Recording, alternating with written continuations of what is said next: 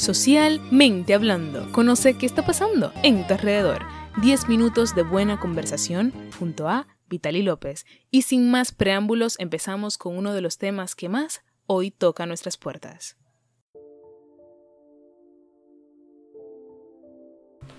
En nuestra primera parte sobre el arte en medio del caos, que si no lo has escuchado aún te recomiendo que lo hagas, estuvimos dialogando junto a Cristian Soto el papel del arte en medio de las situaciones históricas, sobre el concepto del arte, sobre el papel de un artista, eso y muchísimo más. Para continuar, Marlon Acosta, uno de los participadores del segmento ¿Qué piensas tú?, nos decía lo siguiente. Lo traduciré en español ya que la nota de voz se encuentra en inglés. Él decía lo siguiente. Cuando miro el mundo veo que el arte está siendo retador e inspirador por lo que está pasando, ya sea por la brutalidad de la policía o por la corrupción en el mundo. El arte hace que la gente vea lo que aún no puede ver, que está pasando en la ciudad, o cuando viajan a las ciudades y ven el arte en los murales y así entender el sufrimiento y los problemas que están viviendo sus localidades. El arte ayuda en ese sentido. El arte inspira para que sean más humanos, más comprensivos. La gente no se da cuenta de lo mucho que el arte ayuda. Irónicamente, el arte está en las manos de lo que, está pasando en el mundo. Ligado con las emociones, es como la música, y en las condiciones en las que surge, tú puedes sentir el arma de la música, y cuando ves arte puedes sentir las emociones, ver cómo esa persona siente y puedes relacionarte también con el problema y con la felicidad que está pasando. When I look at the world, I see that art is being challenged but also inspired. Of what's going on. For instance, if there's police brutality or corruption in the world, art is spreading the awareness of what's going on. It's letting people see, even if they don't know what's going on in the country. But when they do visit, they're able to see the art work on the walls and the murals and you know what's going on in social media, and then they see they're understanding the pain and the the struggle that's going on in, in the locations. So the art helps in that way. Um, I also see that as inspiring people to be more human, to be more understanding and cope with what's going on in their life. You know, I think people don't realize how much art really helps people um, just, you know, cope with life. You know, like how people, ironically, art is being enhanced by what's going on in the world right now. Um, it's feeding off of the emotions of the people, and it's it's just getting better.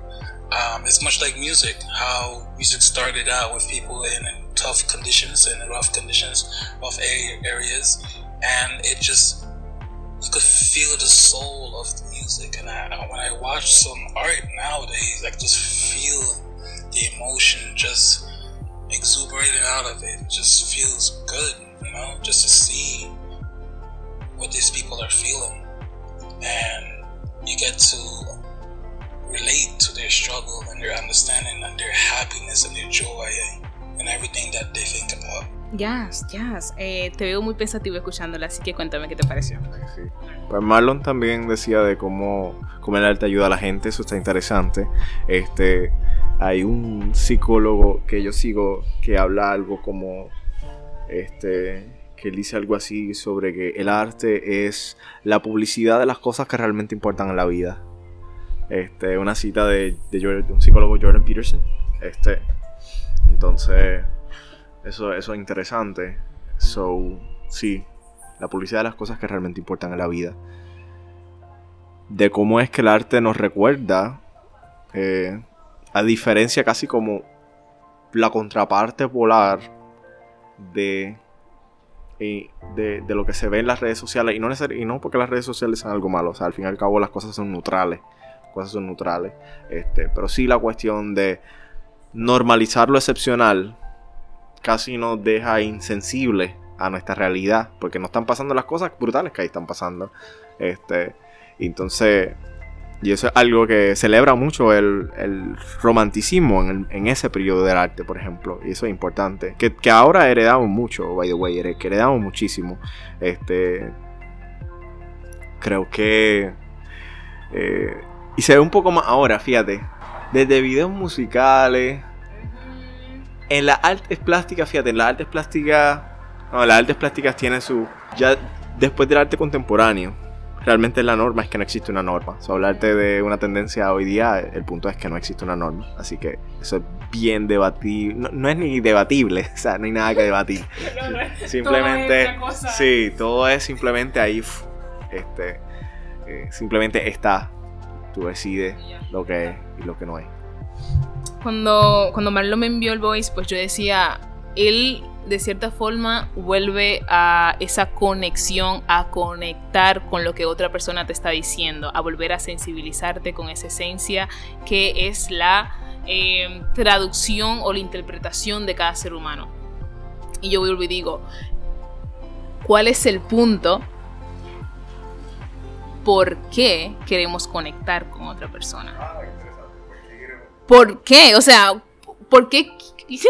No, ¿por qué quiero yo que tú entiendas que esto que yo siento aquí adentro, tú lo puedes sentir, tú sabes lo que es, tú comprendes la situación por la que yo estoy pasando, la muerte de mi esposa, el niño que se cayó, eh, la persona, bueno, Goya, por ejemplo, me recuerda la, la locura que todo el mundo dice, yo siento ese negro, yo siento esa sombra, yo siento yo, wow, y está hablando de Goya. Y todo este tiempo es Goya quien está ahí. Pero ya tú dices, no, yo, yo, y me, me llamó. Pasé por una experiencia estética que me hizo comprender que el dolor, que, y yo, wow. Es como que deja de ser el artista. Ya eres tú, tú habla por ti. Tú, tú, tú la obra y ya tú no hablas, no, porque la noche estrellada de Van Gogh, no, tú dices, es que me hizo sentir eh, impresionante cómo cambias de, de quién hablas. Eso me parece espectacular, ¿no? no al fin y al cabo, lo que como compartimos la, misma experiencia terrenal, y, eso, fíjate, esa, esa, esa percepción de mundo, yo se la debo en parte, por ejemplo, porque tengo que citarlo, este, eh, eh, este artista y profesor mío y, nuestro de eh, José Cheli Sanabria, que él, siempre, y tengo que, ¿verdad?, darle crédito, porque él siempre nos habla, siempre nos habló sobre la cuestión, sobre de de que el otro se siente identificado con tu trabajo por tu condición humana que ambos comparten. Entonces eso es interesante. Porque yo creo que esa es eh, la clave, una de las claves por la cual cualquier persona hace arte. Porque al fin y al cabo el arte es una forma de comunicar. Y al fin y al cabo la obra de arte se completa cuando otra persona la ve. Porque si no, ¿cuál es su Tan, tan, tan, Eso es otro debate más. Eh, cuando sale la obra del museo, es otra cosa. De verdad que nos, paramos hoy. Vamos a escuchar ahora a Alexi Mejía. Que me bueno, eh, es importante que Ana, Ana también es una artista plástica, quien mencionamos ahorita, Marlon eh, Auguste, ay, perdón, Marlon de nuevo, eh, es arquitecto y también en relación a la música, Alexis Mejía es un bailarín, y es interesante ver las diferentes interpretaciones que están haciendo del arte en, dentro de la situación que vivimos. Entonces, él me decía lo siguiente. Eh, para mí el arte este, en esta cuarentena ha ayudado a canalizar las emociones, los sentimientos que hemos tenido durante la cuarentena, por el encierro y todas esas cosas que hemos experimentado, por medio de arte las hemos podido eh, liberar hemos sentido un tipo de liberación. Y además de que este ha sido un reto porque como sabemos llevar arte no es fácil. Imagínate más este por medio virtual que ha sido un reto para poder transmitirlo pero a la misma vez ha ayudado que las personas se puedan sentar analizar tienen verdad al haber este stop, la gente ha tenido más tiempo para pensar, reflexionar y el arte le ha ayudado a poder superar ciertas cosas, a ver las cosas desde otro punto de vista, etcétera, etcétera. Verdad, el arte ha sido un, un método para así superar las cosas y, saber que en un momento vendrá cosas mejor. Y como bien dijiste ahorita, el arte siempre ha estado ahí cuando hay cosas difíciles y siempre el arte o demuestra el sentimiento que las personas sintieron durante ese proceso, que sirve como historia. En ese, ¿verdad? El arte puede servir como historia porque, por ejemplo, la pandemia, alguien dibujó algo durante la pandemia y podemos ver el sentimiento, lo que sintió en ese proceso y va a servir en un futuro para sentir o ver eh, el sentimiento que tuvo esa persona. Alexis estaba comentando de cómo es que esta, esta cuarentena ha hecho que por unas reacciones que haya una especie como de ebullición de, los sentimientos y de las emociones. Y sí, fíjate. Este, decirte que es que hay muchas cosas. O sea, una persona encerrada entre cuatro paredes, donde lo que hace es pensar en sí, donde tiene este artefacto que permite conectar con el mundo, pero todo el mundo está más o menos igual que él. Eso es interesante. Eso es interesante. Entonces, este. Por ahí hablando la línea de que el arte ya deja de ser, y eso lo vemos ahora que deja de ser físico y se convierte en esta cuestión digital. Este, y entonces ya el museo casi pasa a ser una cosita pequeña en tu mano y una experiencia en todas partes, a todo momento. y todas las obras de arte disponibles. Fíjate, eso es interesante, eso es... Es que no, hay nada ni bueno ni malo, hay simplemente cosas. Entonces hay cosas neutrales y entonces tienen sus pros y tienen sus contras dependiendo del punto de vista que tú lo veas. Yo no creo que hayan cosas ni buenas ni malas. Este, pero sí, por ejemplo, cosas que... Y eso pasa, por ejemplo, en las redes sociales. Este... Por ejemplo, yo tengo un pequeño proyecto que es sobre, por ejemplo, concepto inmaterial, que es una página de Instagram que, que creé después de, en este revolú de la cuarentena, eh, donde la idea es servir como una pequeña plataforma digital de artistas para crear proyectos curatoriales. O sea, porque más allá de, por ejemplo, presentar lo que hacen, la idea de servir un espacio donde la gente haga proyectos específicos eh, y sirvan entonces como, un lugar de, de, mostrarlo.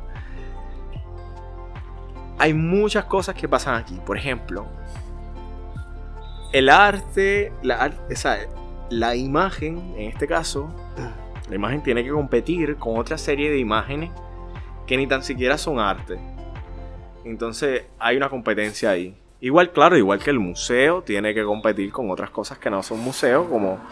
Y puedes llamarle cosas de cualquier otro tipo de oferta. O sea, tú no tienes que ir al museo en algún momento, tú no tienes que ir a una exposición para ver arte, o no tienes que ir al concierto, una obra de teatro, puedes ir al... Voy a decir al cine, puedes ir a hacer otra cosa, ¿verdad? Como forma de esparcimiento, o, o de forma de recargar tu espíritu, porque podemos decirle, ¿verdad? Yo explícitamente voy al museo a recargar mi espíritu, puedo decirle, ¿verdad? Este, o cualquier otra experiencia eh, estética. O sea, es, casi una experiencia espiritual, ¿entiendes? Que tú tienes con, a través de una obra de arte, eh, por decirlo de alguna forma. Eh, yo recuerdo que una vez, por ejemplo, no una vez, muchas veces, yo iba a exposiciones y cuando me chocaban mucho las obras que eran muy buenas, yo decía, yo no sé qué esto pero yo quiero que en algún momento otras personas sientan esto que yo estoy sintiendo, aunque no sé lo que es. Entonces eso es interesante. Y era una experiencia estética. Una experiencia estética es, de alguna manera, cómo es que tú te sientes identificado con una obra, cómo es que tú te sientes... Eh, sí, vamos a decir identificado, tocado. Tocado sería tal vez una palabra más acorde. Y eso te puede pasar con, una obra de teatro, con una pieza musical, O sea, tú puedes tener la experiencia estéticas con canciones de Eminem. ¿Entiendes? Yo he tenido experiencias estéticas con canciones de Eminem. Sí, sí, sí. Porque al fin y al cabo lo que importa no es el género, lo que importa no es. No, lo que importa es. Es lo que, lo que, estás, lo que estás sintiendo, al fin y al cabo. Al fin y al cabo. Es sentir este, este nivel de identificación. Más que identificación de, de afinidad. Porque inclusive yo puedo escuchar canciones de otros países sin tener idea de lo que están diciendo. Y puedo tener una experiencia estética como esta. Estamos llegando al final del podcast. lo sé, lo sé. So, ¿cuál es tu última postura? ¿Cómo podríamos comenzar a definir em, este concepto de ruido o el arte en medio del ruido? ¿Cómo el artista sigue siendo ese intérprete de su situación, de su ambiente? ¿Cuál, ¿Cuál es tu última postura al decir en respuesta a lo que tenemos como resultado que es arte hoy en día? al fin y al cabo, yo creo que cada tiempo tiene su, particularidad y nosotros la absorbemos dependiendo de la particularidad del momento. Por ejemplo, o sea, que hoy día el arte contemporáneo lo que trata es buscarte y llamar la atención. Entonces eso es interesante. Que es lo mismo. Exacto. Que es lo mismo que yo digo que eh, lo son. que es. O sea, siempre hay algo en la historia del arte o en la historia de cualquier rama que marca, marca ese momento como su, podemos decir, causante. Y un género específico o un movimiento específico es hijo de eso que pasó. Que en este caso, y esa es mi visión, el arte contemporáneo nace de los medios, como hijo de los medios de comunicación. Lo cual es bien interesante, es bien interesante. Lo cual también eso va a ser, como consecuencia también, que nosotros como espectadores ya estemos predispuestos o buscando que lo que yo vea me tiene que dar. Y me tiene que dar duro y me tiene que dar rápido. Eso puede ser, ¿verdad? No vuelvo y digo, no es ni bueno ni malo. Y tú puedes, y tú puedes decir, no, este, es consecuencia, es consecuencia de tu tiempo, sí es consecuencia de tu tiempo. Y, y la gente que va, el tipo de persona, sí, pero ya hay unas predisposiciones generales, ¿entiendes? O sea, yo estoy acostumbrado a que yo eh, me levanto y el teléfono y las noticias y la radio y el ruido del trabajo que siempre ha existido a través de los siglos no importa. Entonces me, meto otra vez en el carro y en el carro está la radio o el Bluetooth que le conecta al teléfono para escucharlo por la bocina, la música que yo quiera y eso es interesante. La música que yo quiera, lo que yo quiera. Entonces las cosas se vuelven como... todo se vuelve on demand. Yo, yo soy, yo soy este imán de las cosas que yo quiero. Entonces eso también afecta también la experiencia y la experiencia estética no solamente a través del arte, sino a través de, toda la experiencia humana. Gracias Cristian, nuevamente este podcast ha estado llenísimo de información, así que nada, para mí ha sido más que un placer. Estuvo contigo, Vitali López.